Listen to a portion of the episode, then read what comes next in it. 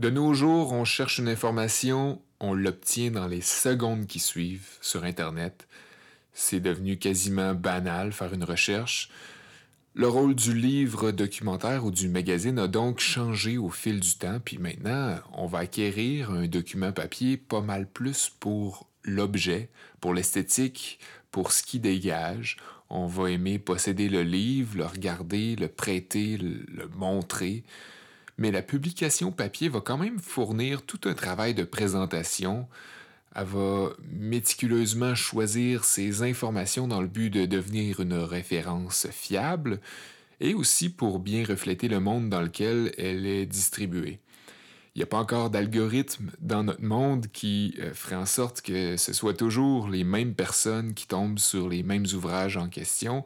Euh, puis c'est un peu ce qui fait qu'on chérit plus le moment où on feuillette par curiosité sur un présentoir, qu'on s'intéresse par hasard à une couverture dans une vitrine euh, ou qu'on achète sur un coup de tête juste parce qu'on trouve que le livre est beau.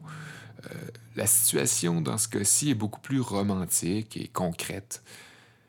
Trouver des informations sur des pages tangibles aussi, ça a un effet de notoriété beaucoup plus grand.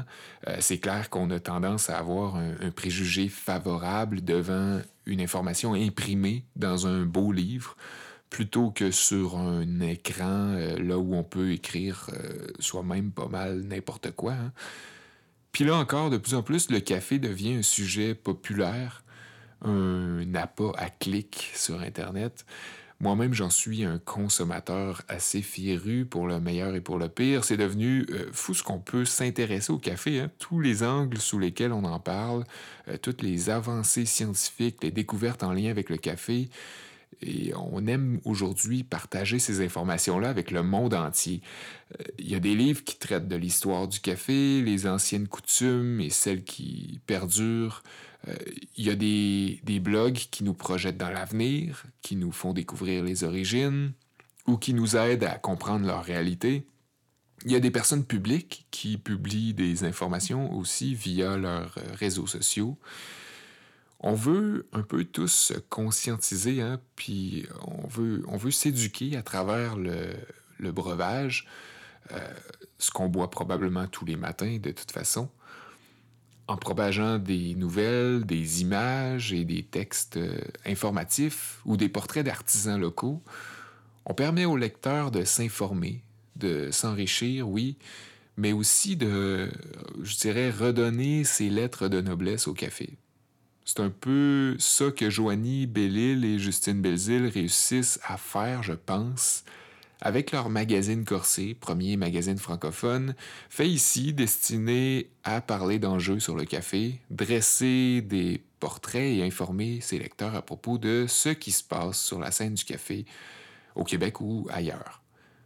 Cet épisode-ci euh, fait un peu écho à l'épisode précédent où on pouvait entendre Holly euh, de Kaito nous expliquer les difficultés que pouvait rencontrer une femme au sein d'une entreprise, euh, les préjugés ou les inégalités, euh, de facto dans un climat entrepreneurial. Et le nouveau numéro de Corset Magazine, troisième édition pour être précis, donne une place de choix à la femme dans le milieu du café. Le lancement avait lieu à Montréal le 2 mai dernier, fait qu'on les a invités chez nous pour en parler à Bonne Franquette. Je m'appelle Sébastien Blondeau. Je vous présente le neuvième épisode de Café Normal qui porte cette fois-ci sur la publication.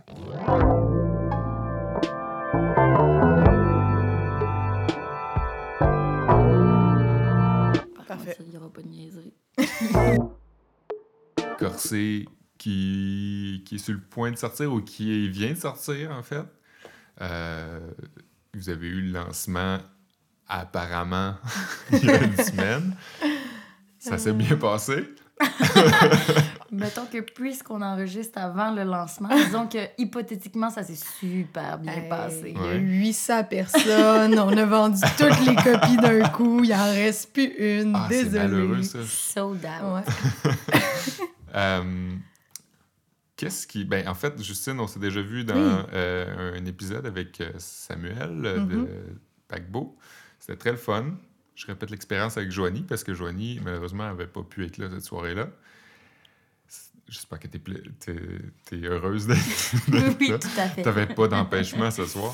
Euh, Est-ce que euh, vous voulez me parler de votre motivation à faire euh, corser? Qu'est-ce qui, qu'est-ce que deux jeunes filles comme vous, euh, dans la vingtaine, j'imagine, euh, qu'est-ce qui vous a motivé à genre sortir un magazine sur le café?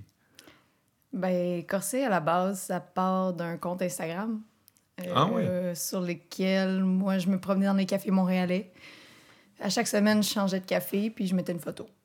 Puis euh, c'est vraiment parti de là. Euh, au début, ça s'appelait Fabrique Montréal ou quelque chose du genre. En tout cas, je suis, je suis même plus sûre. C'était il y a longtemps. Ben, ça fait deux, trois ans, là, à peu près. Là. Puis, euh, c'est ça. Puis, euh, les gens ont commencé à me demander tranquillement, comme, ah, ben, tu sais, si je suis dans tel coin de la ville, puis que je veux essayer, euh, je veux aller étudier, où est-ce que je vais? T'étais devenue une référence. Un peu. Puis, à cause de ça, je me suis dit, ah, ben, je vais partir un blog. Puis, j'ai parti un blog sur le café qui a duré comme six mois, qui n'a pas duré vraiment longtemps. Il y avait une carte, puis je présentais les cafés comme mes coups de cœur. Mais il y en a tellement déjà, des blogs comme ça qui existent. Je trouvais ça facile aussi. Fait que je me suis dit, bah, s'il y a des gens qui veulent écrire sur le café, pourquoi pas faire autre chose? Pourquoi pas comme lancer un magazine? Euh, je connaissais bien le Standard aussi, le Drift, euh, qui sont comme d'autres super beaux magazines sur le café. Mhm. J'avais un petit, j'avais touché un peu à la création de magazines à l'université. Fait que Ok. euh, j'ai, j'ai lancé un appel sur Instagram. J'ai dit, y a-tu des gens qui sont prêts à écrire sur le café? J'ai eu une vingtaine, 20 à 30 réponses, là. Fait que c'est comme ça. que Ouais, je me c'est ça, étant donné qu'il y avait beaucoup de blogs déjà, beaucoup de gens qui étaient intéressés à écrire là-dessus. Ouais, mais je me suis rendu compte qu'il y a beaucoup de gens aussi qui, dans ces réponses-là, ils voulaient comme écrire justement pour dire Ah, moi, mon café préféré, c'est ça. Mais Ah, déjà là, j'avais l'idée que c'était pas nécessairement ça que, que, Ouais. que je voulais faire. Là. Fait que je voulais vraiment montrer. Ben, j'étais déjà barista à ce moment-là, puis j'avais l'expérience de des fois des, des gens autour de moi ou des clients qui comprennent pas tout ce qui se passe en arrière d'un bar, euh, un bar de café. Ouais. Puis euh, je me suis dit, ben, je vais leur montrer. Je vais, je vais leur en apprendre plus. Fait que euh, c'est de là que Corset est parti. Puis euh, Joe est, em- est embarquée dans l'aventure comme coordonnatrice de contenu.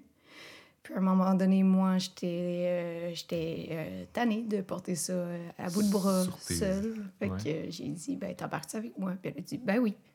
Puis c'est arrivé. Demain. C'est vrai, Simple hein? demain. Willing Ah oui. de même. Je m'en souviens, on était dans la terrasse intérieure de l'île. Ouais, on était à l'île de garde, puis euh, Justine a pensé que je sais pas que j'allais répondre. euh, Donne-moi le temps d'y réfléchir. Hey, j'étais euh, stressée. là. J'ai juste dit oui sur le coup, puis elle, je Ah, OK. Moi, ça faisait comme, comme une, ça. ça faisait comme une semaine que je mijotais, que je me disais comme, OK, tu sais, je vais lui demander. Mais on se connaissait pas beaucoup non plus, là, tu sais. Puis j'étais comme, ben, je vais lui demander. Puis sa réponse de même m'a tellement pris de court que j'étais juste comme, ah, OK. Ouais, c'est ça. professionnelle. Ouais. Puis moi, je suis arrivée un peu tard dans le projet. Quand je suis arrivée comme cours d'eau contenu, euh, vous en étiez déjà à presque la moitié de la campagne de sociofinancement, je pense. Ouais, ouais. Puis à ce moment-là, euh, dans le fond, moi, j'ai commencé à embarquer euh, là-dedans avec euh, Justine. Puis là, j'ai commencé à, à relire les textes qui, avaient, qui étaient déjà commencés parce que quand la campagne de sociofinancement a commencé, les textes, il y en avait qui étaient déjà. euh, Il y avait des on textes déjà à- écrits, là. On s'en allait sur la version 2 de, de certains textes. Euh, Mettons dans le temps, là, mettons en septembre, j'ai fait l'appel de Ah, y a des gens qui veulent écrire? Ouais. Après ça, j'ai fait comme un, un groupe Facebook, je leur ai parlé, j'ai di- dispatché des sujets. Fait que les sujets ont déjà commencé à s'écrire. Puis en février, on a lancé la campagne de sociofinancement qui durait euh, 35 jours. Donc, là, les textes étaient pas mal, c'est ça, ils étaient en correction parce que le but, en fait, c'était de sor- sortir le magazine comme un mois après euh, la fin de la campagne de sociofinancement. Finalement, il y a eu un délai un petit peu plus long. le- mais- Si c'est pas trop indiscret, le sociofinancement, c'était pour l'impression essentiellement. Exactement. Ok. Oh oui, c'était pour ramasser, c'était ça, c'était ça, c'était ça qu'on demandait, là, ramasser l'argent pour imprimer la première euh, édition. Ouais. Ah. C'est ça, il faut savoir qu'on imprime chez euh, Quadriscan à Montréal. Il faut savoir aussi qu'on imprime sur du papier Envirosan, qui est euh, 100 recyclé, fait par Cascade, si je dis pas de niaiserie. Il me semble que oui. Il me semble. Euh, oui, c'est vrai. Donc, euh, oui, Enviro 100 chez Quadriscan, c'est un super de bon imprimeur. On a une qualité de papier incroyable. Fait que ça nous coûte, c'est ça, euh, ça nous coûte cher imprimer euh, le magazine. Pour une qualité supérieure. Oui, c'est ça, dans le sens où on a fait le choix que ça nous coûte un peu plus cher l'imprimer, mais on voulait que Corset se place aussi euh, oui, pour son, son, contenu, ses articles de fond euh, par rapport à l'industrie du café, mais qui deviennent un, un objet de design qui soit intéressant à tenir, à collectionner, à regarder. Donc, euh, mm. on a fait certains choix côté impression. Mais je sais pas si c'est écrit dans le magazine. Je crois pas. C'est écrit environ 100, mais ça ne dit pas quelle compagnie le fait. Je crois. tout, tout, est spécifié sauf ça. Mais c'est peut-être même pas important, en fait, là, en autant qu'on sait que c'est recyclé. Puis, euh... euh mais les deux, on, on, est fans de produits physiques, je pense aussi. Là, mm-hmm. euh, ben, là, je veux dire, moi, mettons, j'ai toujours acheté des CD, j'en achète encore aujourd'hui, des vinyles, des trucs comme ça. Joe aussi beaucoup, beaucoup les livres. Puis les, les, deux, on consomme beaucoup de magazines aussi mm-hmm. euh, dans le quotidien. Fait de pouvoir offrir un produit physique qui n'est pas juste comme sur le web puis malléable, ça donne un, autre défi aussi. Là. Une fois que c'est imprimé, c'est imprimé. Pour ça, je trouve que c'est intéressant de s'intéresser, c'est intéressant de parler de la publication parce que de nos jours, euh, tout le monde publie. Mm-hmm. Tout le monde publie d'une manière, pas nécessairement sur papier, là, mais tout le monde peut faire un blog, comme tu disais au début. Euh, moi, d'une certaine manière, je publie de l'audio. Euh, il y a d'autres gens qui vont faire des vidéos YouTube. Euh, tout le monde peut publier, mais c'est de moins en moins, euh, en fait, la part, la proportion de gens qui publient papier et, le pourcentage est de moins en moins grand. c'est intéressant d'en parler aujourd'hui, je trouve. Mm-hmm. Pourquoi s'en aller vers le papier? Je pense que le mot-clé dans ce que tu viens de dire, c'est tout le monde. oui, c'est ça.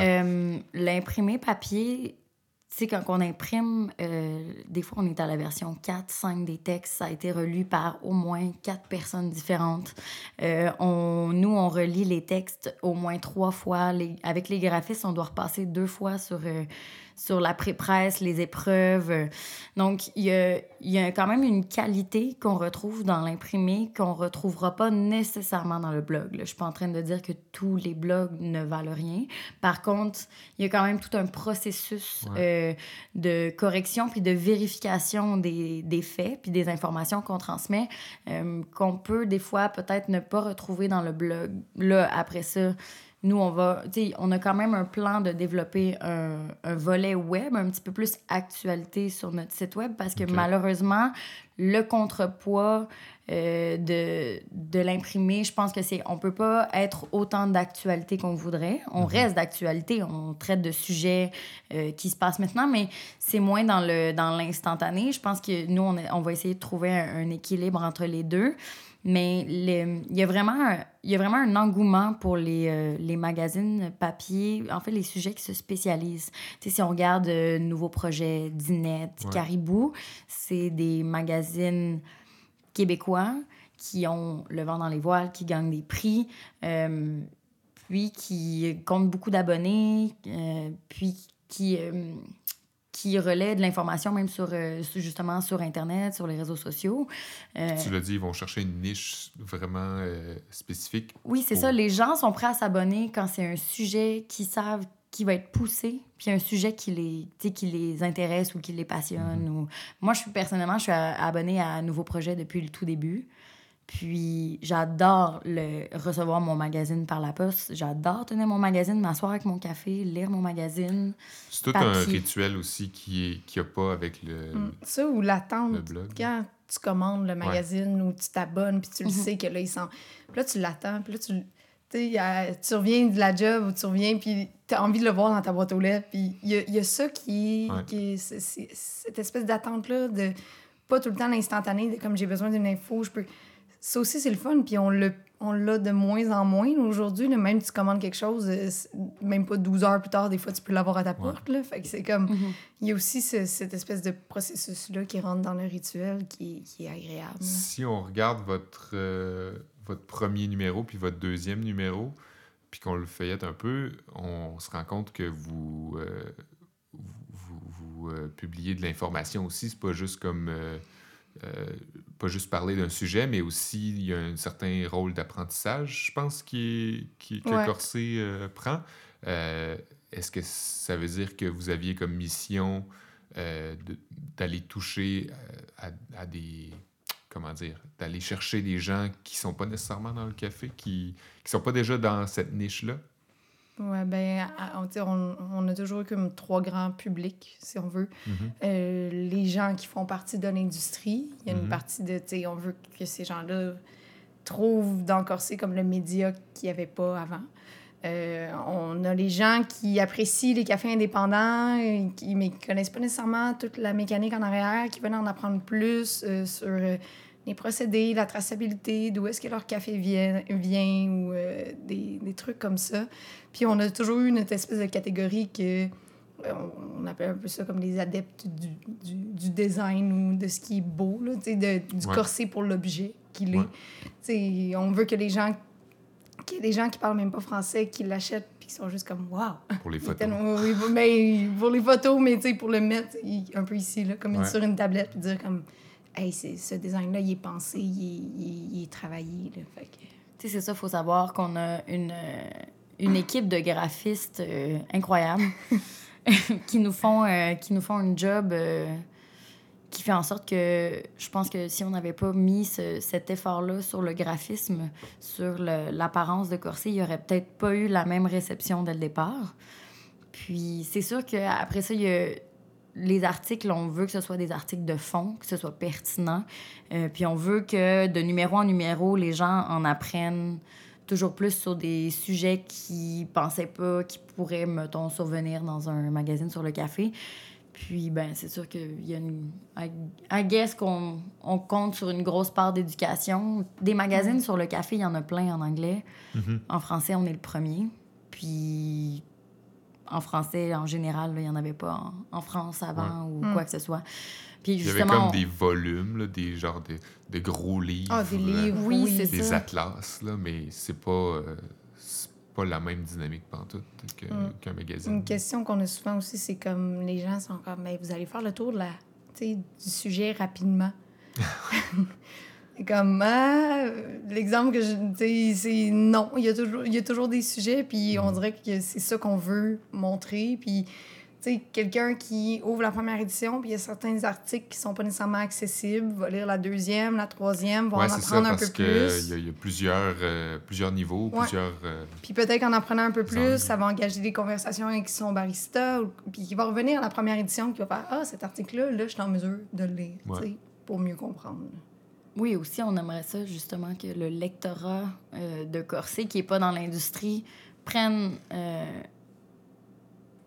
absorbe ces informations-là, puis ensuite euh, ait le réflexe d'aller parler à son barista ou poser des questions au, au barista qui voit euh, presque tous les matins en allant chercher euh, mhm. son café take-out. Puis, tu sais, aussi, le magazine, ça nous permet d'avoir euh, des catégories, comme on a comme trois grandes catégories, là, je dirais, enjeux, perspectives, puis portraits. Ça nous permet d'avoir une certaine ligne éditoriale, mais de toujours aussi rester euh, à l'affût des enjeux qui se passent souvent aussi beaucoup plus à l'origine Ouais, euh, qu'ici, parce chez que... les pays producteurs. Oui, c'est ça. Dans les pays producteurs, euh, les enjeux sont, me- admettons, un petit peu plus grands que, que pour nous, les consommateurs. Euh, puis les, même les, les propriétaires de café ici on, vivent quand même euh, certaines réalités difficiles. là. Je pense pas que le monde du café est nécessairement très payant, mettons comme le monde de la microbrasserie ou de la restauration. ouais. C'est ça. Mais euh, avec la section en jeu, on essaie vraiment aussi de, de montrer. euh, de montrer à nos lecteurs tous les gens qu'il y a derrière leur tasse de café, toutes les Mhm. mains dans lesquelles va passer euh, justement ce, ce produit-là. Puis, ben, c'est un peu alarmiste, là, mais il y a des prédictions qui disent que d'ici 2050, ben, la production ne répond plus à la demande. Fait Mhm. que le but, c'est vraiment de sensibiliser les gens à ce produit-là. On compare souvent. ça- C'est un argument qui revient souvent, à comparer le café à la sommellerie. Puis c'est réel, c'est important, c'est un produit du terroir. Pas notre terroir, mais c'est un produit du terroir dans le sens où euh, c'est un produit qui va dépendre du pays, des sols, de l'altitude, de la variété, euh, puis du procédé aussi euh, avec lequel il est transformé. Donc, euh, C'est déjà, déjà juste si on peut initier la question de, du consommateur qui rentre dans son café et dit Ah, c'est quoi que tu sers aujourd'hui? Ouais. Ah, ben, c'est un Kenyan, un Kenyan naturel. hein, hein. Ah, OK. Tu sais, ju- juste ça, là, juste pour que les gens au moins soient conscients de, de ce qu'ils consomment. Tu sais, justement, il y a personne qui. Tu sais, si on fait le comparatif avec la microbrasserie qui rentre dans. Bien rare, les gens qui rentrent dans un- une micro puis qui disent Je vais te prendre une bière. Puis qui Ah. poseront jamais. Ah, ouais, à ce point-là. C'est vrai. Juste comme ça, là. Ah oui. OK. Ah, tu vois. Bon, mais ma comparaison est pas bonne. Bref. euh, Mais, c'est vrai que le monde de la microbrasserie, est, mettons, depuis trois ans, est en essor. Les, les clients sont de plus en plus conscients de ce qu'ils Ouais, boivent. ben, c'est ça, tu fais la différence aussi entre microbrasserie puis bar en général. Oui. Peut-être que dans un bar en général, je vais te prendre une bière est plus commun. Tandis Oui, que microbrasserie, il y a le fait que ça peut- c'est fort probablement brassé sur place. Mm. Donc, les gens ont peut-être un intérêt plus Mm. grand puis ils vont... Mais c'est ça, justement, nous, on fait le pari qu'il y a une place euh, comme celle qu'on accorde à la bière ou au vin euh, pour le monde du café parce que, ben, d'une part, a- les gens sont de plus en plus conscientisés à ce qu'ils consomment, Mhm. Euh, mais aussi, euh, on aimerait ça que justement les gens découvrent leur palette de goût de café comme ils découvrent leur palette de goût de, de vin ou de, ou de bière. Tu sais, Il y a des gens qui vont affectionner plus les IPA, il y en a qui vont affectionner un certain cépage dans le vin, mais on aimerait ça aussi que les gens soient conscients qu'ils trippent, mettons, sur les Éthiopiens naturels ou que eux, ben justement, les Éthiopiens, c'est trop funky, puis qu'ils préfèrent aller vers euh, le Ouais. Brésil ou le Guatemala. ou Tu sais, moi, personnellement, je sais que les Kenyans, c'est pas exactement mon profil de goût. J'aimerais ça, c'est c'est ça. Des fois, il y a des gens qui me disent Ah ouais, mais tu sais, des fois, moi, le, le, le café de troisième vague, je trouve ça un peu trop funky, c'est pas pour moi. Mais c'est ça, on aimerait ça que les, les gens posent la question au barista c'est quoi que tu Ouais. sers aujourd'hui? C'est qu'est-ce qu'il y a dans tes moulins? Comment tu les sers? Qu'est-ce que je peux consommer? C'est quoi les palettes de goût? Euh, Puis c'est ça. Comprendre ce qu'ils aiment, ce qu'ils aiment pas. On pourrait développer une petite, euh, une petite charte de pastilles. Ça se peut que ces gens-là aient goûté que des Éthiopiens. Il y a, il y a Ben, des ça, moments dans oui. l'année où on dirait que tout le monde sert de l'Éthiopien en même temps. Ben, le- pendant le- un mois oui. de temps, puis euh, si ça donne que c'est le mois durant lequel quelqu'un goûte pour la première fois, euh, c'est un peu, euh, c'est un peu euh, biaisé. C'est Ouais. ça, ça, ça peut être problématique dans certains cas, mais je pense que les gens sont gênés de poser des questions à leur barista. Ouais, aussi. Euh, mais c'est ça, on fait le pari que le magazine qu'on porte en ce moment peut développer ce- cette attention-là, puis ces goûts-là, puis... Avez-vous eu des retours de gens qui sont pas de l'industrie du café? Par rapport au comme, ouais, magazine? des, comme des commentaires ou des gens qui... Est-ce que vous avez l'impression que... euh, Parce que le danger, moi, euh, moi, je me suis posé la question, puis j'imagine que tout le monde se pose la question, est-ce que ce sera pas comme un, un peu vicieux, avoir un cercle vicieux, puis que ce soit que les gens qui sont déjà intéressés qui Ben, s'y intéressent? Tu vois, au contraire, euh, tu sais, de, de, de- mettons, on connaît quand même, une, on a quand même beaucoup de contacts dans l'industrie du café, puis qu'on voit euh, les gens qui interagissent avec nous sur les réseaux, ou les gens qui, qui, qui achètent le magazine, ou tout ça. On a, on a beaucoup de, de, de personnes qui viennent comme d'un public qui est autre que l'industrie du café.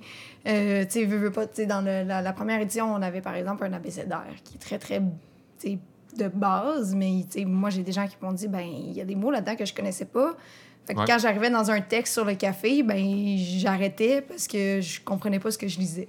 Fait que, tu sais, des fois, c'est vraiment de partir à, à- à- comme on disait, à un bout, puis d'ajouter une petite couche d'information à chaque fois. Déjà là, l'avoir, av- l'avoir l'abécédaire, Mhm. c'est vraiment comme, comme on disait tantôt, euh, pédagogique. Là, tu sais, ça, ça a un rôle d'apprentissage fort. Ouais. c'est une bonne idée. Dans un magazine, en tout cas, là, euh, c'est pas comme un réflexe qu'on peut avoir d'aller sur Internet pour aller chercher le mot. tu sais. Non, mais tu En tant que dire, consommateur, euh, il, existe un dictionnaire sur le café, mais les gens qui l'ont, c'est les gens qui sont dans l'industrie Ouais, du c'est ça. café. Ouais. Fait que c'est c'est d'offrir faut comme un propager peu... un peu partout. euh, Exactement. aller dispatcher ça. Mhm. Puis aussi, tu sais, c'est sûr que ça continue d'évoluer. Il y a de plus en plus de gens qui s'intéressent au café de spécialité. Euh, mais quand même, euh, le café reste le, le deuxième breuvage le plus bu, je Ouais. crois.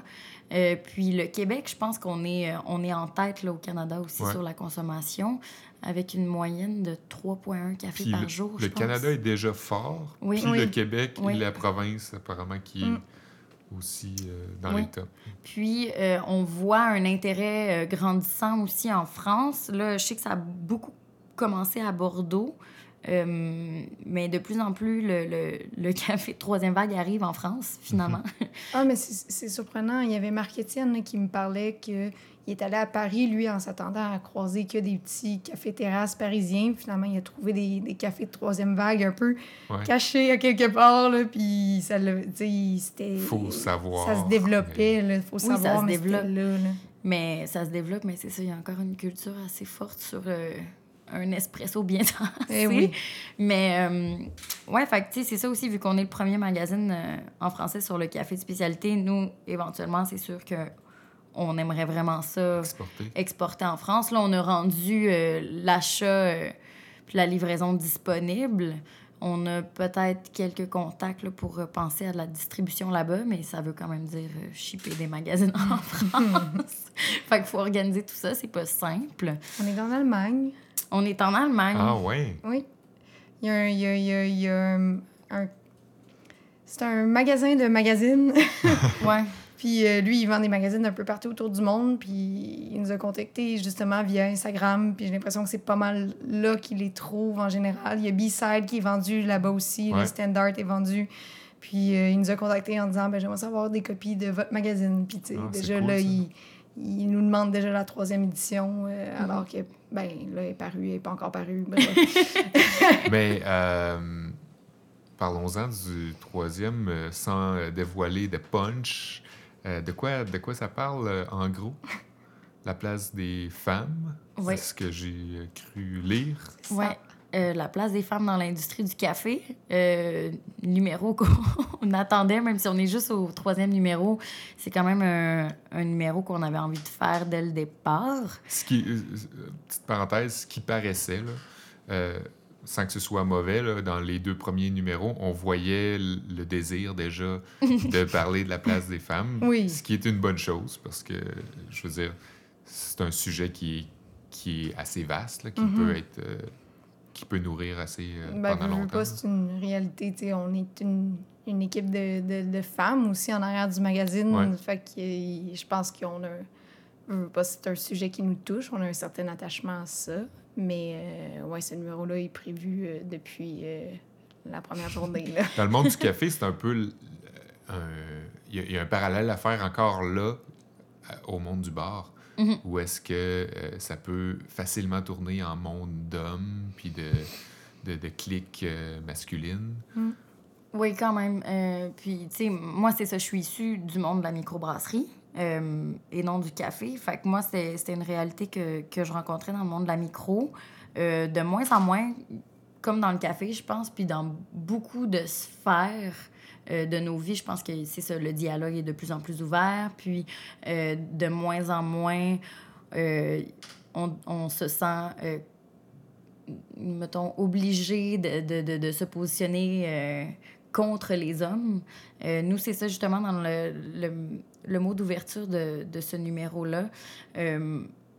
On met l'emphase sur le fait que euh, on présente ces femmes-là pour ce qu'elles sont, pour les qualités euh, qu'elles Mhm. ont, pour leur force de caractère, euh, qui, ont, qui les ont menées aussi loin dans l'industrie du café, mais jamais, jamais contre les hommes ou au détriment des Juste hommes. une manière Non, de les mettre en valeur. C'est ça, les mettre en valeur en disant, éventuellement, on aimerait ça justement qu'on on ne considère plus ces femmes-là juste comme, tu sais, des femmes fortes, sais, juste que- qu'elles soient des individus forts à part entière qui ont leur place autant que leur homologue Mhm. masculin, euh, puis qu'on les reconnaisse justement pour leur qualité et leur travail, puis qu'on soit pas toujours en train de rappeler que ce sont des femmes fortes.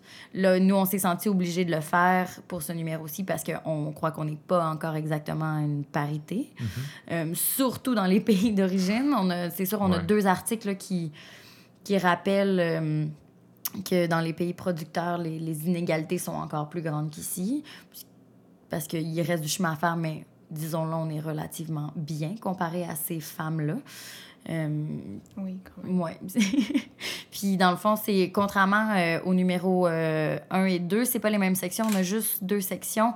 On va avoir la section en jeu, justement, avec un petit peu plus des trucs comme les femmes en compétition, les femmes à l'origine, la production. Puis on a une série de petits portraits de propriétaires, d'importatrices de grains verts. barista, de barista. Ouais, ben ça, ouais, dans la section en jeu. Aussi, c'est vrai. Mais j'ai comme l'impression que c'est un petit peu la même chose aussi dans, dans le milieu de la microbrasserie, là, mais tu sais, on dirait que de facto, les gens s'attendent à ce que le propriétaire d'un café soit un homme ou que le torréfacteur, tu sais, soit... Nous, on veut juste montrer que, ben, tu sais, sans, tu sais, justement, là, Joanie, elle disait, sans, on n'est pas contre les, contre les hommes, on fait juste montrer de ben non, regarde, il y a aussi une réalité que cette femme-là, elle, a ouvert un café, puis cette femme-là, c'est une torréfactrice, puis cette femme-là, c'est une acheteuse de café vert. Puis que ces rôles-là sont pour tout le monde. C'est. Ouais. Mm-hmm. Puis, euh, puis c'est, dans, dans, le futur, c'est pas parce que vous avez abordé ce sujet-là que dans le 4 puis dans le 5, ça va pas revenir parce que c'est, quelque chose qui est en évolution puis qui va éventuellement. Euh, mm. Oui, oui, certainement. Puis, euh, on a, tu sais, comme je disais tantôt, on veut développer un peu un côté, un volet ah, web ben oui, ça. À, notre site, euh, partager du contenu sur le web, en relayer de d'autres médias, mais nous aussi en créer. Euh, Est-ce que vous consommez beaucoup de trucs sur, sur Internet, mettons, en lien avec le café ou ben, toutes sortes de publications qui personnellement, oui, tu dans nos vies quotidiennes. Puis là, justement, on va commencer à relayer un petit peu plus ces articles-là sur, euh, sur nos réseaux sociaux. Euh, mais le problème qu'on rencontrait, c'est qu'ils sont en anglais. Ils sont tous en anglais. Il n'y a mm. rien qui se fait en français, d'où l'idée de nous aussi créer du contenu sur notre site web pour être capable de, c'est ça, partager et relayer cette information-là en ligne, mais en français. Puis on, on aimerait beaucoup éventuellement euh, faire un dossier sur justement la diversité euh, culturelle et sexuelle dans euh, l'industrie euh, du café de spécialité.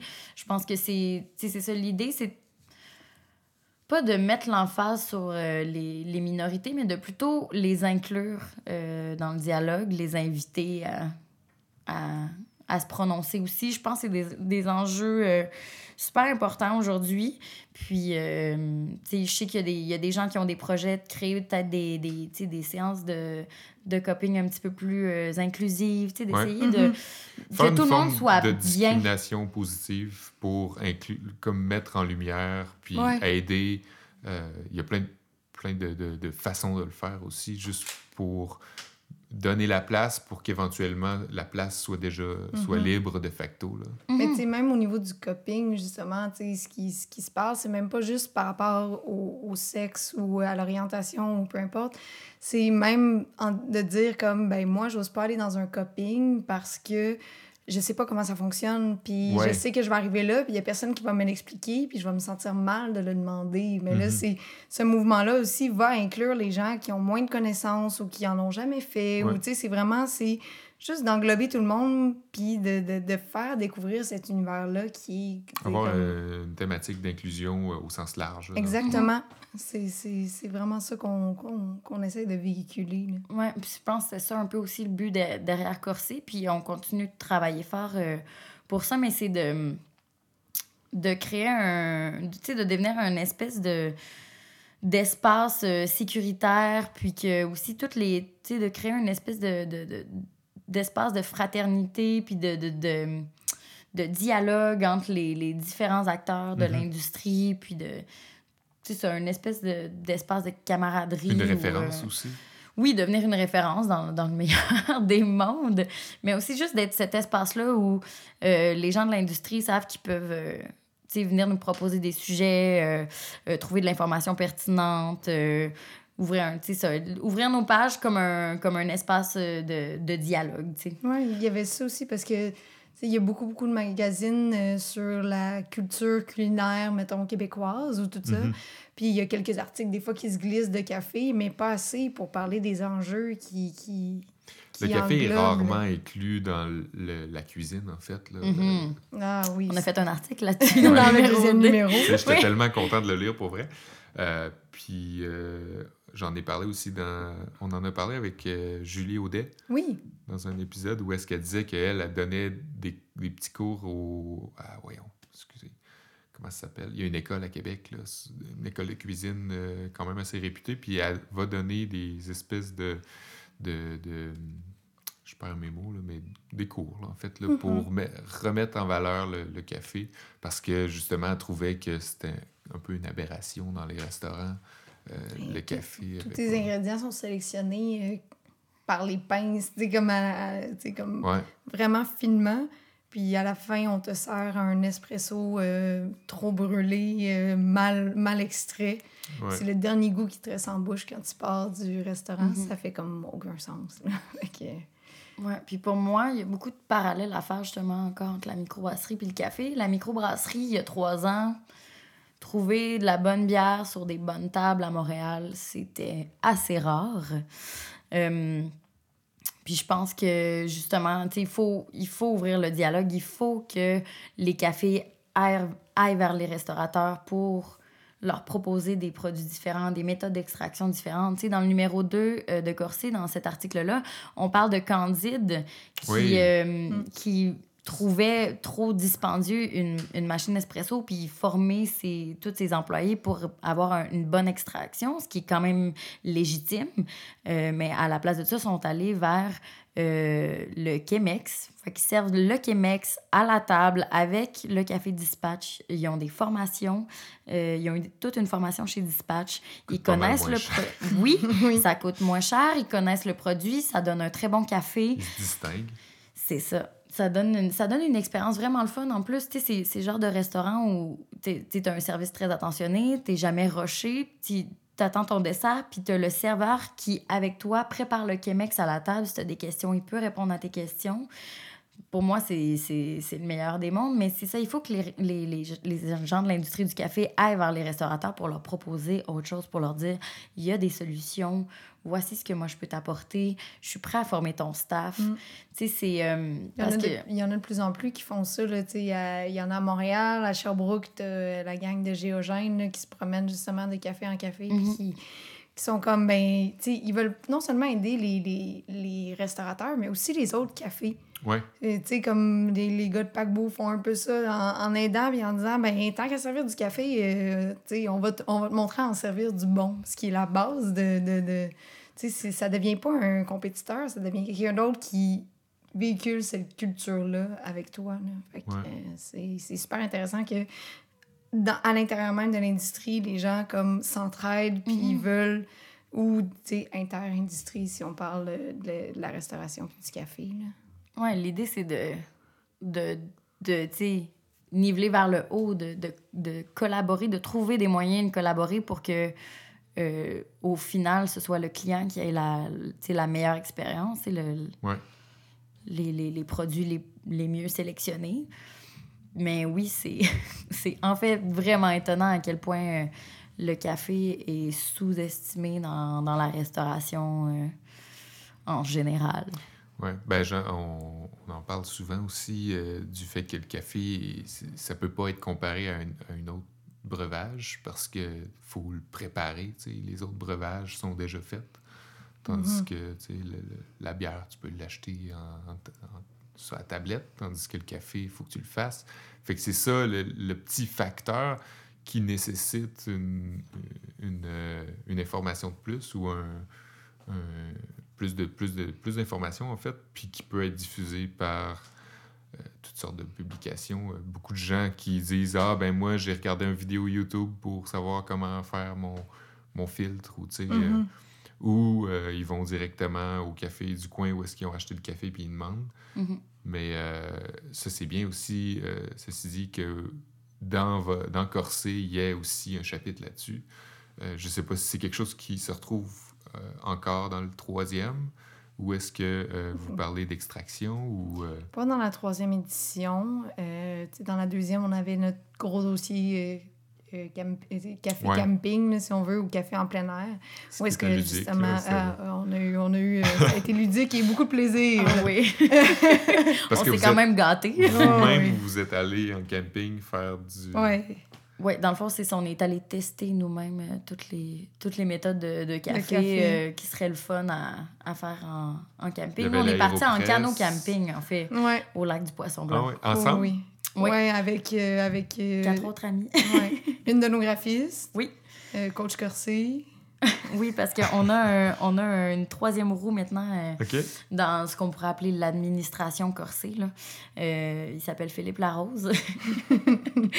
Puis, euh, affectueusement, coach. Bobby ou coach. C'est parce Euh, qu'il il nous suivait juste comme un peu partout sur nos rencontres, tout ça. Puis Ouais. fait que on, a, on a commencé à l'appeler Coach Corsé. Finalement, maintenant, il, il prend vraiment euh, part dans l'équipe euh, d'administration, là, comme tu Mhm. dis. Là. Fait que... Mais oui, on est allé en camping, justement, pour tester ces méthodes-là. Puis on, dans, dans la forêt, au milieu d'un lac, dans un canot. C'était tellement parfait. Mais oui, on, a, c'est ça, on a essayé l'aéropress. On y est allé aussi avec la fameuse euh, traditionnelle mocha en camping. Ouais. Euh, on y est allé avec le V60 pour ceux qui ont euh, peut-être un petit peu plus d'espace puis qui voyagent euh, pas super léger, mettons. Là. Quoi qu'un V60 puis un mocha. Ah, mais faut Ouais. que t'ailles la bouilloire. Non, c'est ça. Faut Ouais. la bouilloire avec le V60 que t'as pas besoin avec le mocha. Tant que c'est si lourd que ça, mais ça prend de l'espace. C'est ça, Ouais. c'est que ça prend de l'espace. Moi, personnellement, l'aéropress euh, all the way en camping, j'ai même un grinder manuel, un Porlex. Il fit dans, Dans, le, dans mon aéropress que je fais fitter dans une des poches à côté de mon sac. Pour moi, c'est, c'est le meilleur des mondes. qu'est-ce qu'on a testé d'autre? Le French press? On a testé le, le petit truc d'espresso de oui, mec, là, le, euh, le GSI. le GSI. Le petit espresso GSI. C'est-tu comme une pompe à vélo, là? Non, non, Non. c'est juste. Dans le fond, c'est le même principe pas mal que la, Que la mocha, mocha. mais ça donne une petite dose. Ouais. Est-ce qu'on peut appeler ça un espresso? Euh, c'est le constat auquel on est venu. C'est que Il n'y a pas assez de c'est- pression C'est pour. ça, là. c'est c'est Ok. pas un espresso. C'est comme une Hmm. mocha, mais euh, avec un design différent. Genre. Moi, ben, puis c'est vraiment tout petite, là, ça te donne vraiment un tout petit. euh, un tout petit espresso. OK. Mais, euh, ouais, ce serait pas celle qu'on recommanderait le plus. Mais mettons. je veux dire, ça faisait pas un mauvais café non, Non, ça faisait pas un mauvais café, mais tant qu'à être, moi, je traînerais la mocha. Parce Ben que si t'es deux, il faut que tu fasses deux fois le, le processus Ouais. pour la, la, la- l'espresso GSI, tandis qu'avec la mocha, ben, tu le fais d'une shot. Mm. Puis on a testé... Il me semble qu'il manque quelque chose. Ouais, moi aussi. Ah, la, ben, la tasse individuelle dans ah, le canot. là. oui, c'est comme une French press, mais individuelle. To go. To OK. go. On a des petites réserves pour celle-là. C'est un gadget. Ben, c'est que tant qu'à être, t'es mieux de traîner ta French press, puis c'est juste qu'elle elle est pas géniale. Si tu la bois directement dedans, tu- tu vas te ramasser avec un peu des dépôts. Ouais. Mais ils l'ont pas fait en verre. Euh, non, elle est en genre de plastique, un peu comme l'aéropress. là, Puis il y a Mhm. un truc qui la recouvre, un, un- un genre de tissu qui la recouvre, qui fait que, tu sais, c'est ça, tu peux la prendre to go, tu peux la partir Ouais. le matin, puis partir en trek avec, ton- avoir ton café en main. C'est l'avantage. L'affaire, c'est que le café continue tout le temps d'être infusé à l'intérieur. Ouais. Les Oui, grains sont tout le temps ça. en contact avec l'eau. Fait qu'il y y a ce petit désavantage-là, mais tu sais, ça reste que c'est du café en plein air. Là. Y a- a- on dirait que c'est toujours, euh, c'est toujours meilleur, mais... Mais oui, les méthodes vont revenir euh, peut-être dans les prochaines. euh, Dans les, dans les prochaines ben, éditions. Pas nécessairement des méthodes ou des, tu sais, des, des recettes telles quelles, mais juste d'apprendre aux gens. Tu sais, Il y, a- il y a un sujet qu'on veut aborder éventuellement, c'est sur euh, tu sais, tout le, le, le, le grind, le- le- Ouais. la mouture du café, comment tout part de là. Tu sais, Ouais. Souvent, il y a des gens qui me disent Ah, ben, tu sais, quelle machine je m'achète? Moi, ma première question, c'est C'est quoi ton grinder? Tu sais, Parce que peu importe la machine. oublié. Oui, c'est ça. Puis, tu sais, j'ai un ami encore l'autre jour qui me demandait Ah, ben, je cherche à m'acheter euh, tu sais, quelque chose pour moudre mon café. J'ai comme un budget de 30 là. J'ai vu ça au Canadian Tire. Puis là, il m'envoie un lien, tu sais. Puis j'ai dit Ben, tant qu'à acheter ça, euh, tant qu'à acheter ça, achète ton café déjà moulu. Dans, dans, tu sais, fais le moule en petite quantité dans un café. Ouais. Parce que. Puis les gens connaissent pas l'importance, puis que tout part, tu sais, le goût au complet part de là. Fait que, tu sais, ça, ça rentre peut-être un peu dans, dans l'éducation sur comment faire son café, là, de, de, de cette importance Peut-être aller mettre des, des magazines corsés dans les Canadiens Tire. On fait à côté des, juste à en côté des moulins.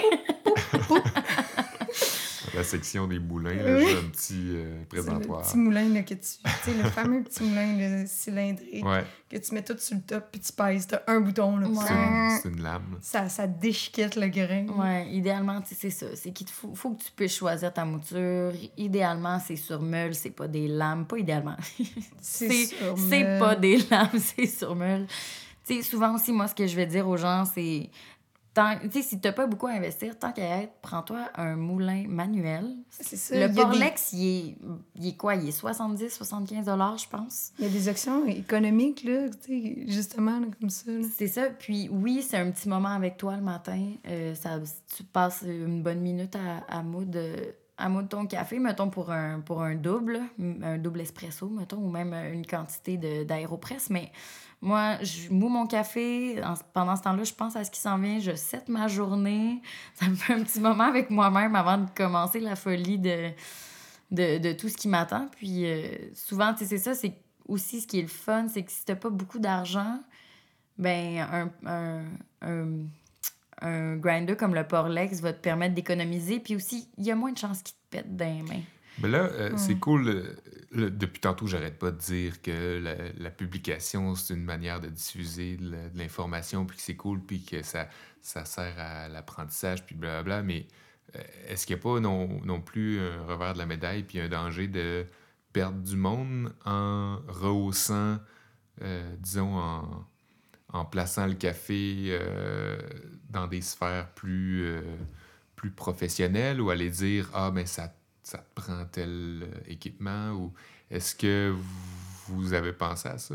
Ben, je en pense que, tu sais, mettons, nous, dans notre discours, si quelqu'un me dit, ben moi, euh, je donne souvent l'exemple de mon père, lui, il aime, euh, il pèse sur un bouton, là, puis il veut Ouais. son café. C'est correct. Il y en a des, des, des machines d'une certaine qualité qui réussissent à donner un café d'une certaine qualité aussi, comme ça, tu sais. euh, Certaines étant un mot très important dans non, ta mais, phrase. non, mais je pense que c'est aussi chacun ses goûts. Mais tu sais, des personnes comme ça boiront pas de café si c'est pas le cas. Ouais. s'ils ont leur petite machine espresso, ils en feront pas. Fait que, déjà, tu peux leur dire, ben, OK, t'as cette machine-là, mais voici des nouveaux grains, essaye des nouvelles. Tu sais, je pense que dans notre discours, on a ça.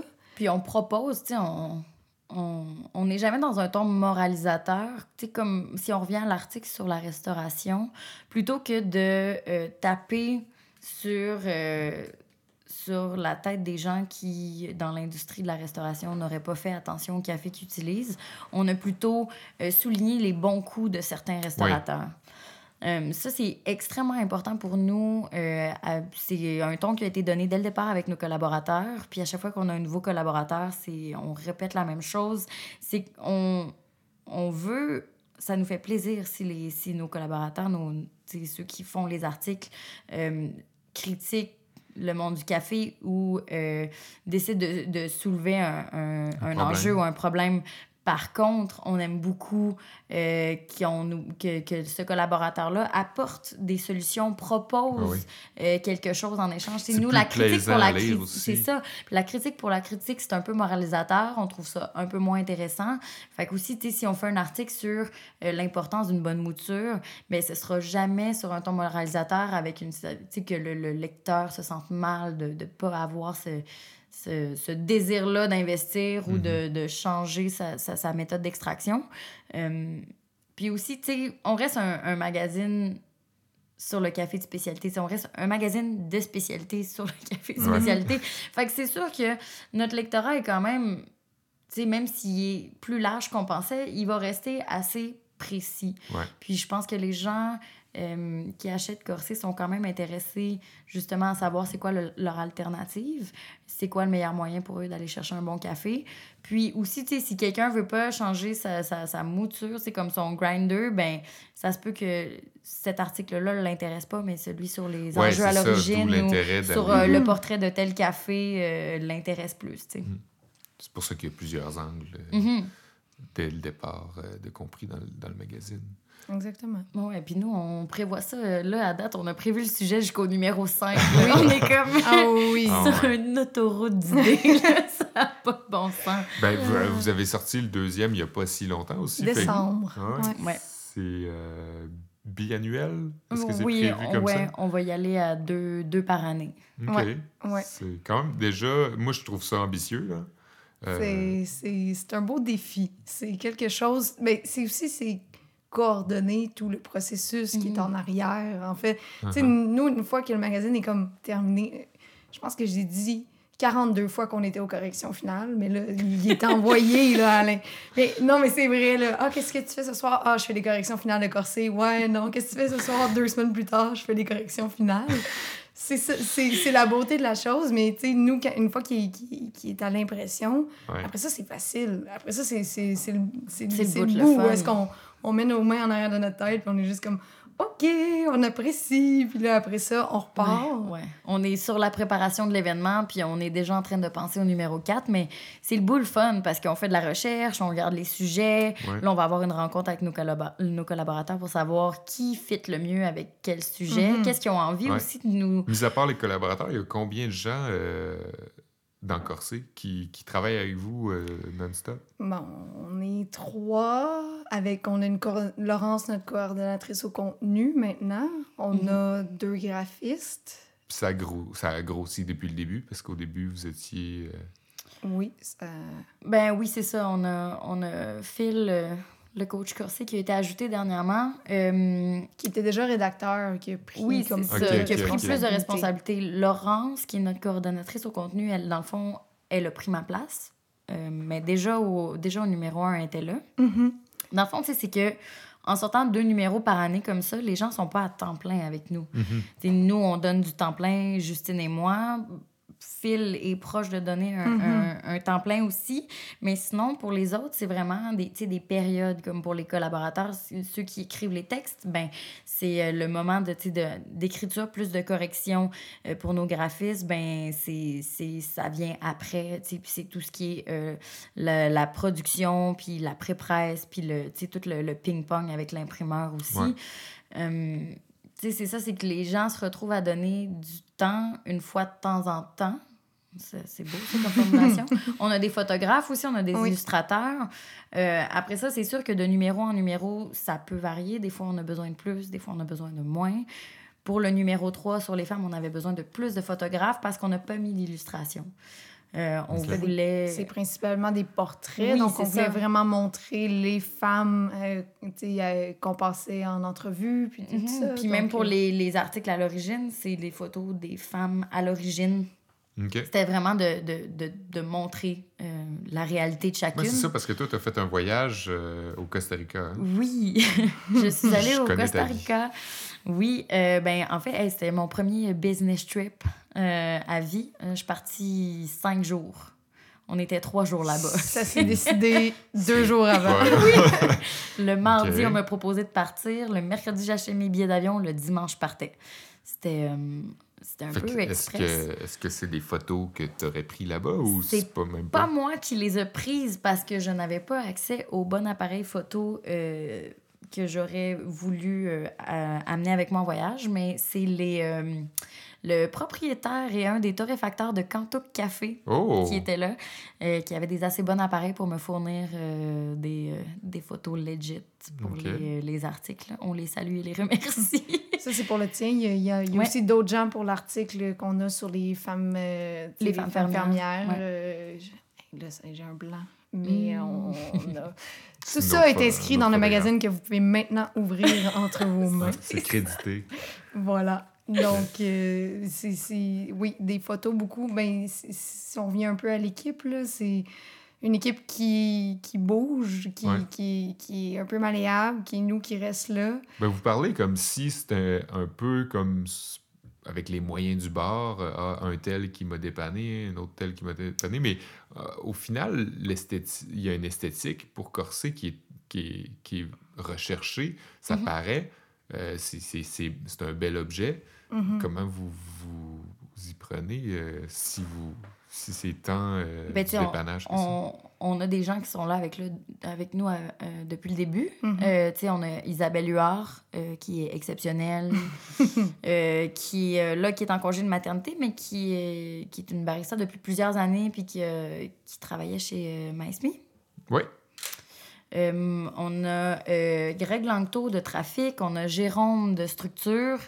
Euh, fait on est, on est vraiment bien entouré. C'est juste que on a des collaborateurs stables qui sont là depuis le début, comme on, on en a qui ont le temps de faire un article pour le temps d'un numéro. Mhm. Euh, puis on en a d'autres qui s'ajoutent et qui comptent rester pour les numéros suivants.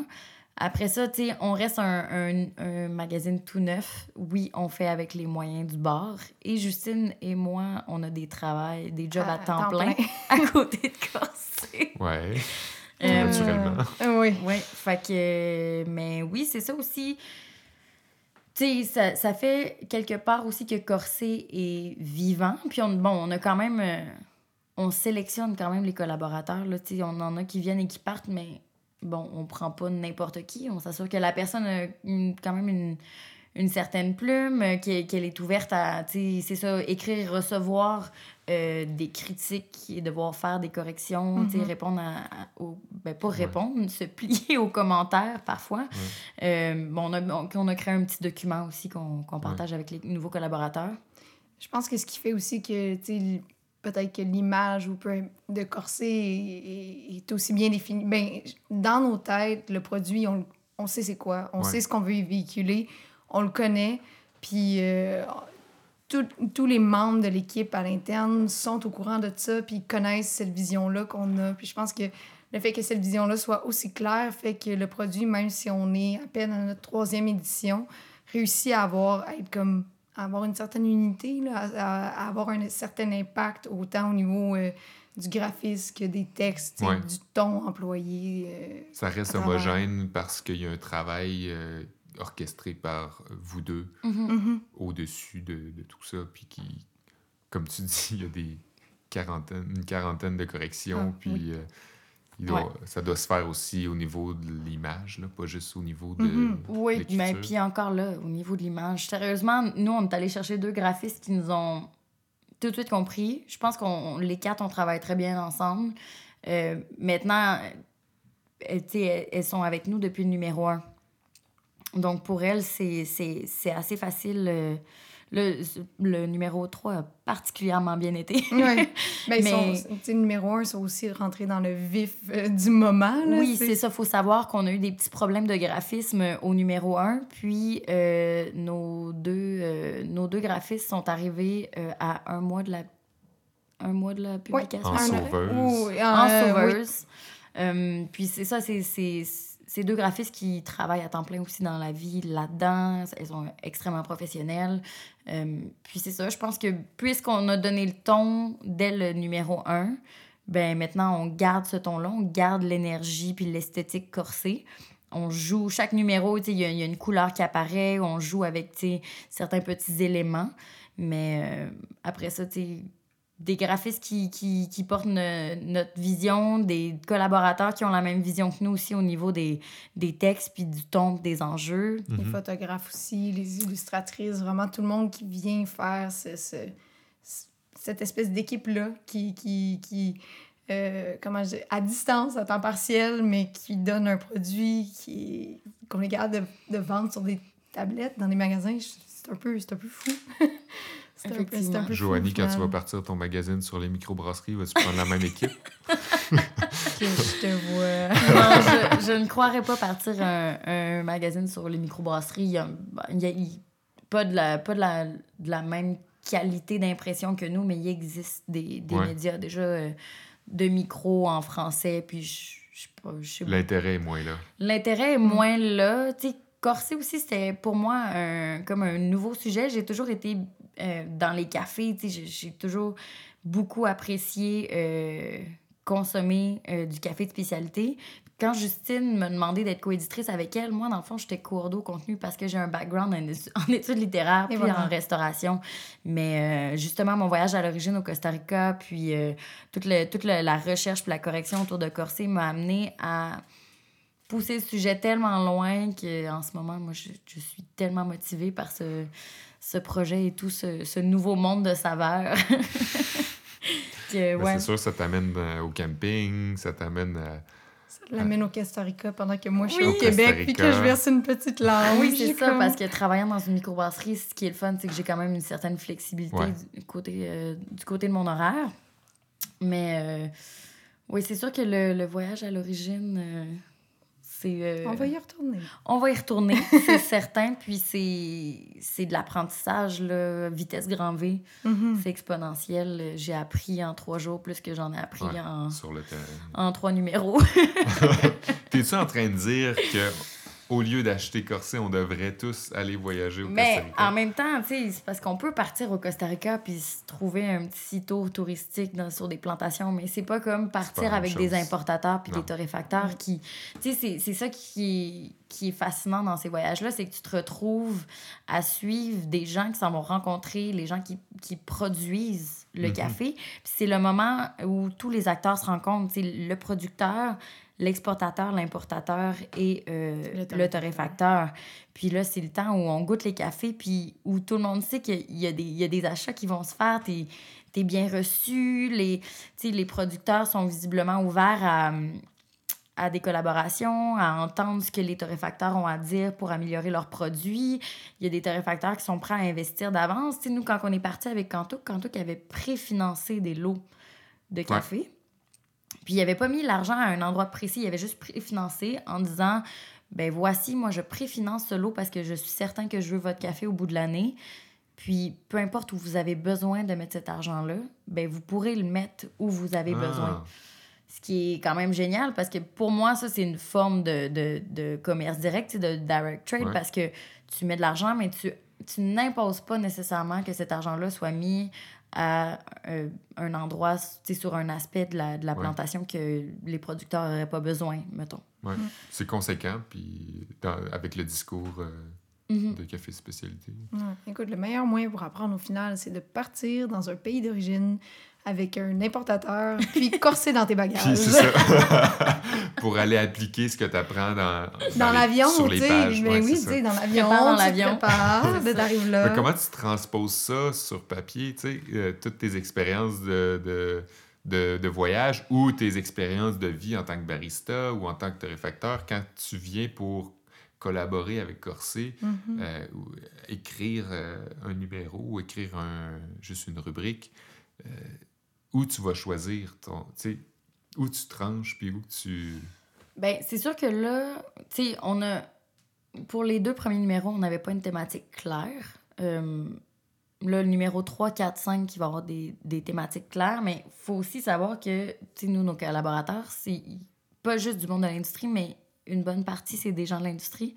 Puis ils nous proposent des sujets en lien avec le, le- le- la direction qu'on veut donner pour ce, ce numéro-là. Puis, tu sais, nous, on accueille les propositions à, à bras ouverts parce que si le collaborateur a envie de parler de ce sujet-là, bien, ça va nous donner un article passionné, intéressant, avec de la, de la recherche, des, des faits. Mhm. Puis, je pense que aussi, c'est assez, je pense que c'est assez rare là, parce que les gens ont le réflexe de nous demander Ouais, mais tu veux combien de mots Puis, on- ben, notre réponse est ben, donne-moi 3 à 6 pages. Ça, 3 à 6 pages. Ben, si ton sujet te limite à 3 pages parce que tu n'as plus rien à dire après, donne-moi 3 pages. Si tu es capable de m'écrire 6 pages, On va les ben vas-y, je veux que le sujet et le collaborateur parlent d'eux-mêmes. Mm. C'est vrai que ça a toujours été ça. Puis les gens sont toujours un peu surpris de ça, ou ton feuillet, ou ben, écris ton texte, on verra Ouais. ce, qui, ce, qui, ce qui en Ça sort. vient peut-être de l'école. euh, tout le monde est habitué à, au- à un Oui. nombre de mots. Ouais, ouais, mais aussi, on, on a des gens euh, du milieu euh, journalistique qui écrivent dans le magazine, puis eux autres aussi, c'est, des fois, c'est comme un peu surprenant. Les autres sont habitués à réduire, tu sais, à vraiment Ouais. réduire puis à compresser pour Rendu que ça là, rentre dans un certain format. Puis rendu là, c'est même plus le nombre de mots, là, c'est le nombre de caractères. Oui, oui, c'est ça. On peut-tu parler du fait que les journaux se mettent à écrire sur le café depuis un an à peu près à tous les mois ou deux mois, il y a quelque chose sur le café? La presse est, La est presse en en feu là, pour ça. là. Il y a aussi eu un dossier dans le Devoir. Euh, mais puis quand ça sort, c'est surtout dans le, des contextes, euh, les trucs de week-end, là, Ouais. mode de vie. Oui. euh, Ben oui, euh, ben, c'est sûr que. je pense que le mois passé, en une, dans une journée, il y avait trois chroniques Mm. sur le café? Ben, il y, a- il y a des pour et des contre, euh, je pense, par rapport à ça. Tu sais, il y a beaucoup de... Je pense qu'on revient un peu euh, au contexte blog. Là. Il y a beaucoup de top 10 euh, Ouais. des, des, des meilleurs cafés ou top... euh, tes plus beaux cafés vide, à là. mettre des photos sur Instagram, tu sais, puis tout ça. Puis en même temps, il y a quelque chose que ça amène des gens qui seraient pas nécessairement, tu sais, qui, qui sont Ouais, pas sûr. habitués à cette culture-là vers, mais ça reste vraiment en surface. Mhm. Mais Euh, ça aide quand même à démocratiser le café de Oui. spécialité. À dire aux gens, ben, il y a, il y a- il y a- a d'autres endroits que le Tim Hortons ou le Starbucks au coin de ta rue pour boire un Ouais. bon, un, ton café le matin. Mhm. Puis tu sais, déjà, bon, tu sais, le, le, le gap entre euh, passer de, de Tim Hortons à un café de spécialité est quand même grand, mais après ça, tu sais, pour les gens qui consomment du Starbucks, pour vrai, ça va être le même prix. Puis la qualité, elle est différente.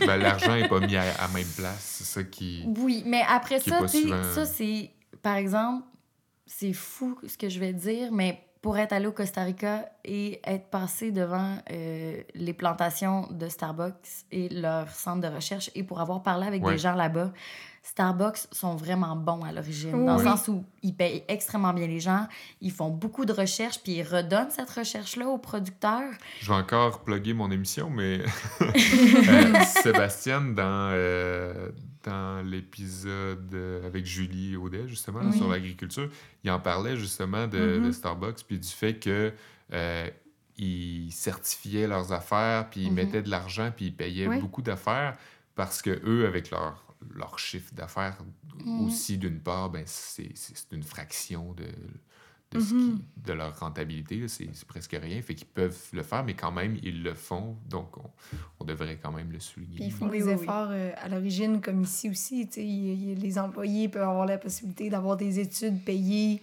Ouais. euh, tu sais, pendant qu'ils sont, sont à l'école puis ils travaillent là. tu sais, Il y a, y y une culture d'entreprise qui n'est pas un monstre. est- Maintenant, il faudrait qu'ils vendent la tasse. Oui, la tasse. C'est ça, il y a aussi tout le après ça. Sais, moi, à l'aéroport, j'étais un peu sidérée de.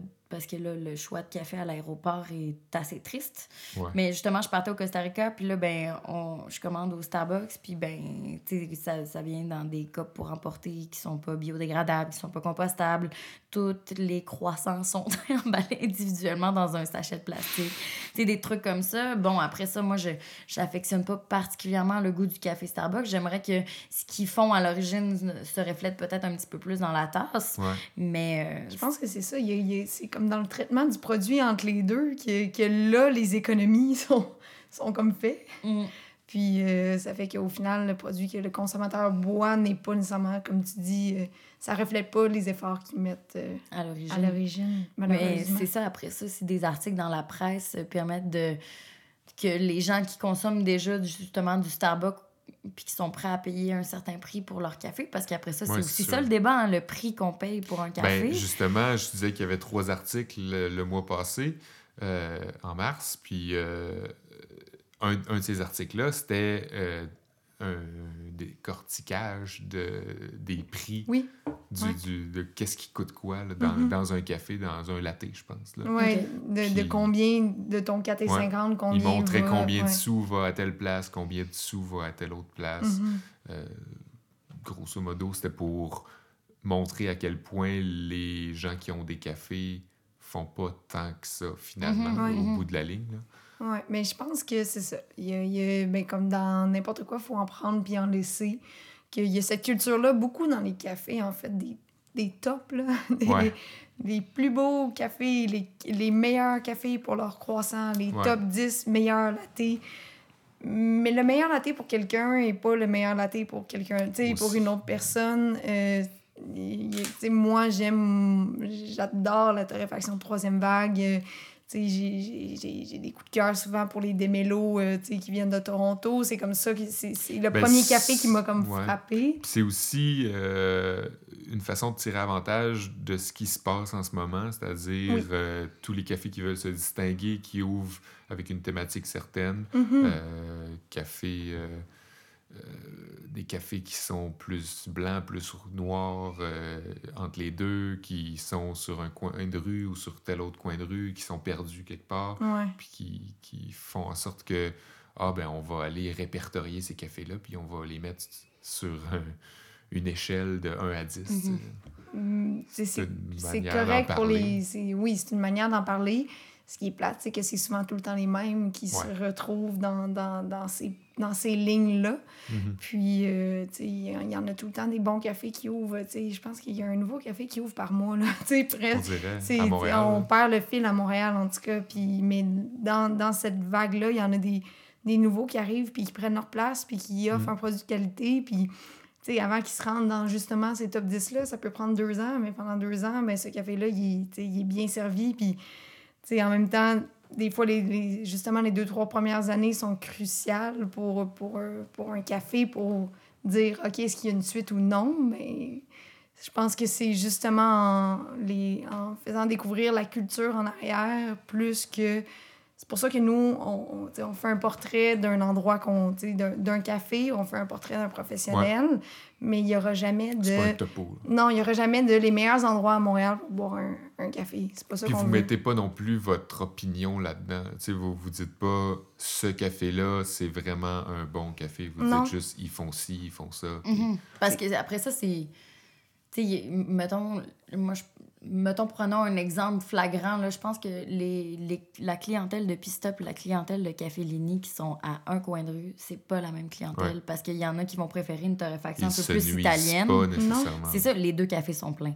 Il y en a un qui va, tu sais, qui va servir une torréfaction un petit peu plus foncée, un petit peu plus euh, italienne. Puis après ça, on a Pista qui va servir vraiment plus euh, des torréfactions brunes, tu sais, puis vraiment euh, dans l'esprit plus euh, troisième vague. Euh, parce qu'aussi, il faut pas oublier que café de spécialité, c'est un petit peu plus large que quand même café de troisième vague. Puis que aussi, il faut pas automatiquement euh, tasser ces, ces torréfactions-là plus, Ouais. euh, plus foncées, plus italiennes. Le café n'est pas, tu sais... Moi, si- même si c'est pas mon, le style de torréfaction qui va me faire triper, ben ça reste, ça, ça reste un bon café. Puis pour quelqu'un, ben c'est cette torréfaction-là, puis ce café-là qui va avoir envie de boire, tu sais. Mhm. Fait nous, c'est sûr qu'on a quand même une certaine ligne éditoriale, mais après ça, c'est ça, c'est pas... euh, on fait pas la promotion d'un café quand on fait un portrait, tu sais, on pose des questions, puis on met en lumière euh, ce, ce café-là, puis leur réalité, puis euh, ce qu'ils offrent, puis leur enjeu, puis Mm. leurs bons coups, on souligne les bons coups, mais jamais on va dire euh, consommer ce café-là parce que c'est le meilleur. Mais sais, un bon exemple, le palmier, on y- on n'était jamais celui qu'on présente dans la deuxième édition, Ouais. on n'était jamais allé. Euh, on avait. Ben, c'est euh, en route vers l'Ontario. C'est dans quelle oui, ville c'est à? Chelsea. Chelsea. À Chelsea, c'est à côté, c'est entre. euh, c'est comme un triangle, là. Gatineau, Chelsea, puis Ottawa, Ottawa. ça fait un petit triangle. Puis on n'y était jamais allé, puis c'était c'était tout neuf comme café. Puis on avait entendu, tu sais, il y, a- il y a des gens qui nous en parlaient, comme quoi c'est un endroit qui était Mhm. à découvrir, tout ça. Puis on a pris le pari de juste dire, on n'était jamais allé, là, puis on a pris le pari de faire, OK, ça va être là-dessus, on sort de Montréal, on s'en va là, on fait, on fait notre reportage ou on fait notre portrait par rapport à ce café-là.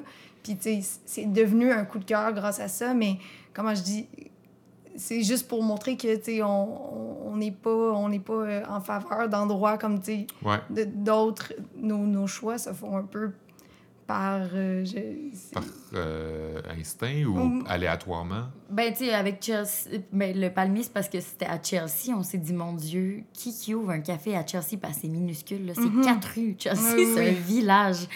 Puis on s'est dit, qui ouvre un café de troisième vague à Chelsea? Ah oui. On est vraiment intrigués. Fait qu'on est allé Puis rencontrer. moi, je suis retournée depuis, puis tu sais, ça Mhm. fonctionne, ça roule, c'est tout le temps plein. Ils ont une journée dans- au milieu de la semaine que c'est fermé, puis les gens, ils sont juste comme, mais pourquoi c'est fermé? Ah, je veux ouais. monter. Fait que, Ouais. Ils ont vraiment réussi à créer une habitude, un endroit qui rassemble les gens à Chelsea. Puis euh, ça, ça a été une, une belle découverte. Puis je pense, ouais, un peu, un peu d'instinct, un peu de chance, un peu de. de- on veut découvrir des. des, des, des- on veut faire découvrir quelque chose que nous, on a découvert. Ouais. Oui. Donc, c'est euh, C'est inviter le lecteur avec nous à découvrir Mhm. Euh, ces endroits-là. Puis, tu sais, pour le, le numéro 4, puisque le numéro 3 est, Est sorti. maintenant sorti, Oui. euh, tu sais, nous, on se lance un petit peu plus euh, dans les régions. Là. On a envie de sortir de Montréal. Tu sais, il y, a- Ouais. il y a une scène de café de spécialité Ben oui. en dehors de Montréal. On s'est concentré beaucoup à Montréal au départ parce que ben, ça reste plus facile pour nous, nécessairement, puisqu'on y habite. Ouais. Euh, puis qu'il y, a- il y a des possibilités infinies, là, tellement il y a de café. Oui, ça se fait à vélo. vélo. Puis, euh, ben, c'est ça. Le, le but cet été, c'est de sortir de Montréal pour aller à la rencontre de ces gens-là qui Ouais. vivent des enjeux totalement différents Mhm. des cafés à Montréal. Puis de, c'est ça, montrer euh, que ben, si tu pars justement en vacances ou en road trip cet été, tu as la possibilité de rencontrer des, des, des torréfacteurs puis des, des cafés euh, intéressants sur la Mhm. route. tu sais. Oui. Justement, votre euh, magazine est souvent vendu dans les cafés. Est-ce que vous avez d'autres points de vente euh, que les cafés ou c'est surtout là où ça se répertorie? On a quelques boutiques euh, comme de produits euh, À part en québécois. Allemagne, là. Ouais, à part en Allemagne. non, mais on a, on a des- quelques boutiques de produits québécois comme euh, Atelier 10, euh, C'est beau, euh, des, des, des endroits comme ça. Euh, on le vend euh, dans des, on, de plus en plus dans des librairies qu'on Ouais. est en train de développer. On est bien sûr à la librairie du marché, là, la librairie gourmande du marché Ok. Jean Talon. Ouais. Euh, puis là, on est chez Zone Libre. On, devra- on devrait rentrer avec le numéro sur les femmes euh, à Le Guélion. On essaye aussi, c'est ça, de développer un petit peu plus le réseau librairie parce que souvent, ils ont quand même une section euh, magazine Ouais. assez intéressant. Mais c'est sûr qu'après ça, nos, nos points de vente, c'est les cafés. Mais nous aussi, on essaie de plus en plus de pousser les abonnements. Puis, Ouais. euh, tu sais, le, le magazine s'achète en ligne. Mhm. Euh, c'est sûr qu'après ça, nous, tu sais, quand les gens se, se- nous font assez confiance pour euh, s'abonner et devenir euh, des fidèles, appelons ça comme ça. Ça fait chaud au cœur. Ça fait chaud au cœur. C'est euh, Mhm. chaque nouvel abonnement, on est, on est bien content. Une petite victoire, on voit, on voit le courriel arriver, on Ouais. est comme Wouh! C'est toujours, euh, ouais, c'est toujours un, un petit velours de, de voir qu'il y a un nouvel abonnement. Petite victoire. Mm. Ouais. Puis, tu sais, aussi, ça reste que le réseau de distribution, on veut continuer de, le- de le développer, mais c'est difficile dans le sens où c'est nous qui, qui, euh, qui livrent les magazines. Oui, Oui. Ah, bien à sûr, la hein. main, euh, à pied, à vélo, à la main, euh, En voiture quand auto. c'est trop loin. Bientôt, ça va être en U-Haul. Ça va être en camion. On va débarquer avec des palettes de magazines. Voici vos 150 magazines. Il va falloir louer un cube. J'ai hâte. Ça, prend, ça va prendre un permis euh, spécial pour ça. Ah oui, Ça va être moi. Vincent. Oui, ça. C'est vrai. On, a, on, on, est dans- on, tu sais, on est quand même super bien entouré, puis je pense que c'est ça, c'est ce qui nous permet de développer un petit peu euh, notre, euh, notre réseau de distribution, mais aussi, il faut... Ce qui fait que nous, on, on livre nous-mêmes, c'est que dans le monde de, de, de, de la du média écrit, c'est Mhm. vraiment euh, c'est vraiment compliqué le, le système de distribution en fait. Ouais. Nous après ça on a posé des questions aux filles de, la revue Caribou à savoir euh, qui les distribuait. Puis tu sais c'est ni plus ni moins que Flammarion, c'est une énorme compagnie Ouais. mais les redevances que tu dois leur Ouais, mais laisser. c'est ça, j'allais dire, sans vouloir Oui. rien vous enlever, vous devez pas non plus euh, faire la grosse pièce avec non, ça. Donc, le, le, magasi- le magazine se suffit à lui-même, Oui, mettons, disons Ouais. ça ça. comme ça. C'est, c'est, c'est comme euh, ce, qui, ce qui est pris dans normal- une édition et réinvesti c'est normal dans l'édition euh, que ça marche comme ça. Ben, normal. Je veux dire, Mhm. c'est convenu euh, aujourd'hui que. Mais il y a aussi que, tu sais, justement, notre public qui est dans les cafés n'est desservi par Ouais. aucun réseau de distribution de livres ou de magazines ou peu importe. Puis notre public, les, les, c'est, ces gens-là qu'on veut fidéliser, qu'on vise. Donc là, on commence à déposer des fois des, juste des copies en consultation dans les cafés pour, montrer aux gens, ah, c'est quoi sais, peut-être qu'ils l'ont vu justement passer sur les réseaux sociaux, puis on Ouais. veut sortir de ça, puis leur dire, ah, ben, ouvre les pages, puis regarde qu'est-ce qu'il y a à l'intérieur. Peut-être que ces gens-là, éventuellement, Plus invitant. oui, plus invitant, puis que les gens vont peut-être s'abonner, puis découvrir euh, le magazine encore plus, ou offrir en... On offre aussi la possibilité euh, d'offrir le magazine ou l'abonnement en cadeau. Ah, Euh, donc, c'est vraiment comme des petites habitudes qu'on veut développer comme ça. Merci, corset. Je m'adresse à, à vous, auditeurs. Procurez-vous euh, un corset. L- Choisissez lequel. euh, Ou deux. ou deux, ou trois, c'est ça. Abonnez-vous. Abonnez- Abonnez-vous, c'est la manière la plus facile parce qu'après ça, on n'a plus à s'en faire. à Oui, c'est ça, il est livré que- directement à la maison, il arrive à la porte. Mhm. T'as même pas y pensé. Oups, un magazine. J'ai déjà hâte au quatrième.